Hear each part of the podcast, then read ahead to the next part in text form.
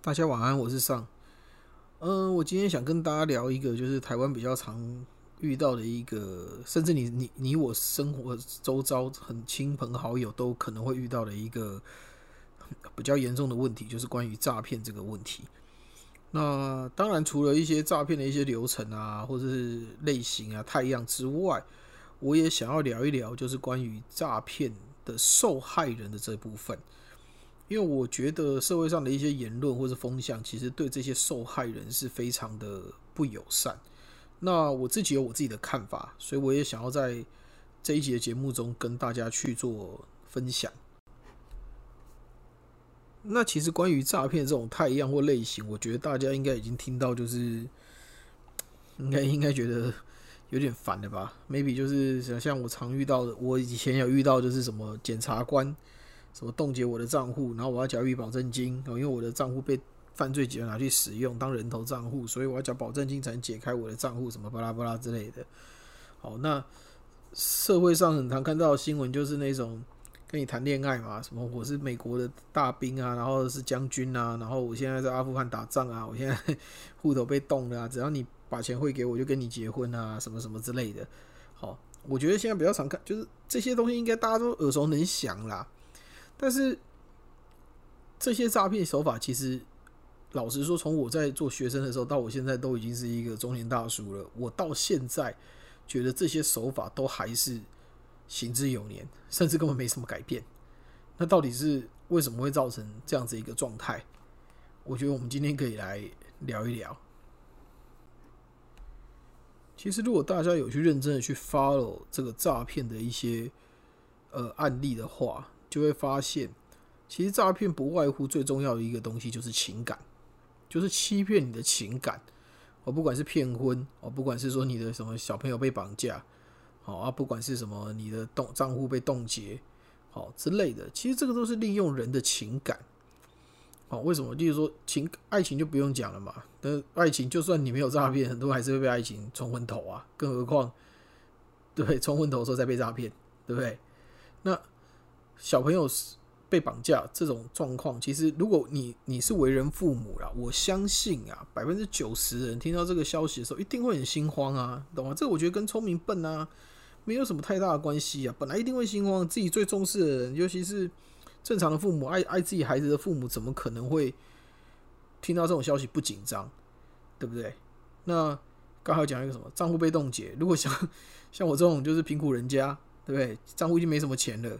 突然账户又被冻结，然后被人家告知说啊，你的账户被犯罪集团使用，所以你是人头账户，你会被列管什么之类的，一定会紧张啊。所以说来说去，其实这些诈骗都是利用人的情感来做犯罪嘛。这个其实说难听点，大家一定都知道，一定觉得都是废话嘛。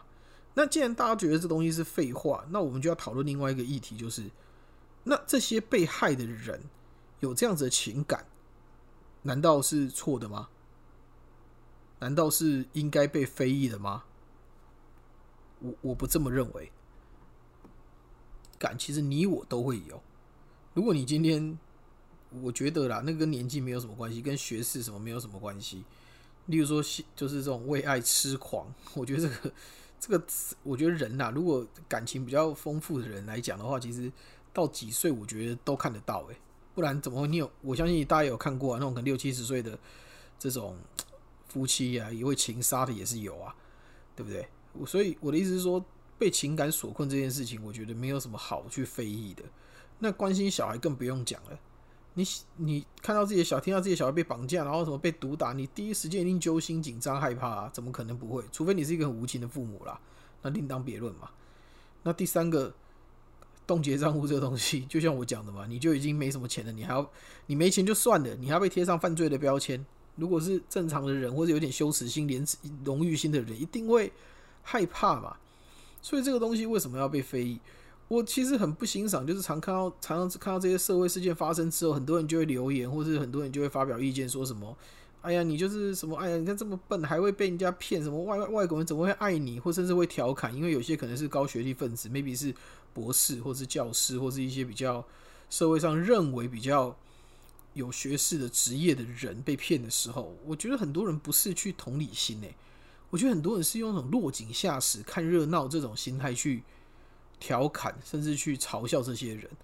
我我其实非常非常的觉得这个行为非常非常的可耻啊！你去想，如果听节目的你是为人父母的话，你的孩子可能半夜发烧，你可能就会心焦如焚。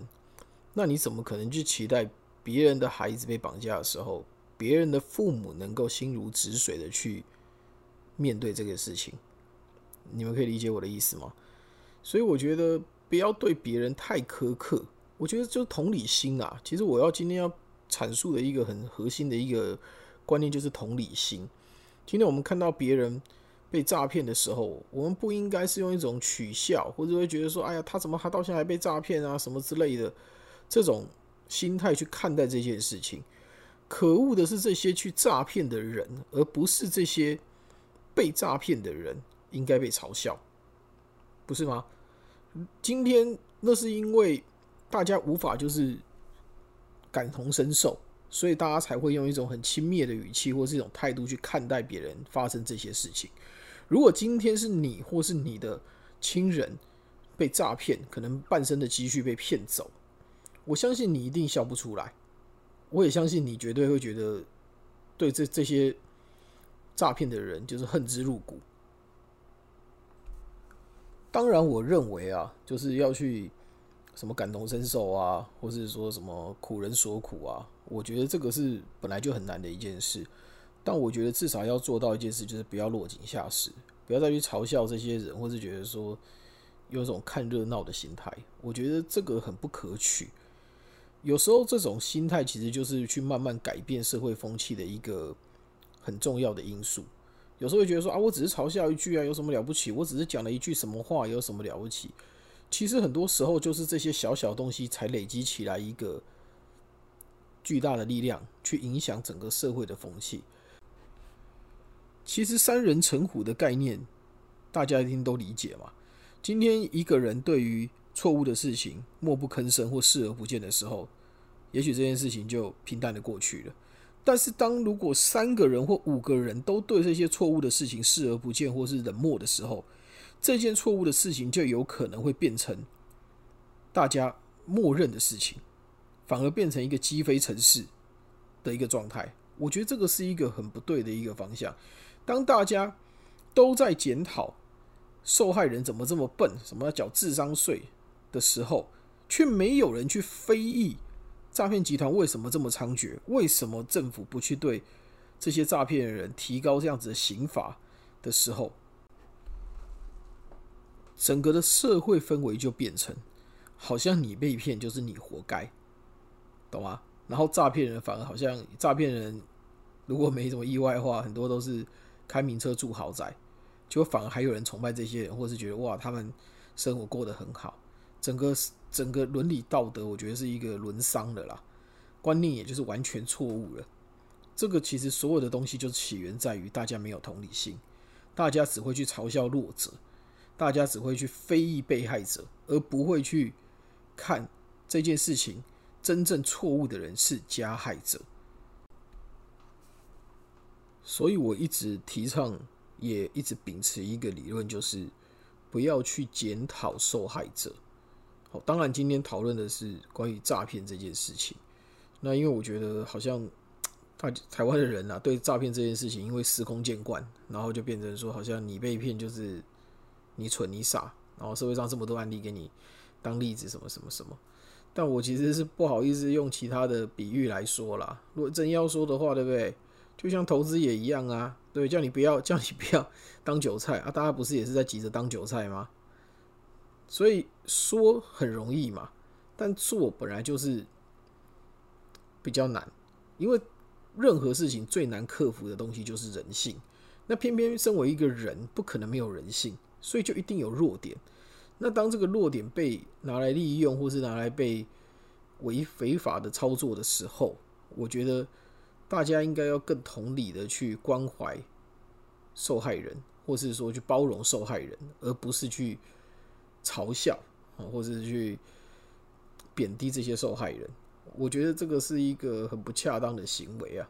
那我也希望大家能够对于这样子，不管是什么样层面的受害人，我觉得都要多更多的包容心跟同理心。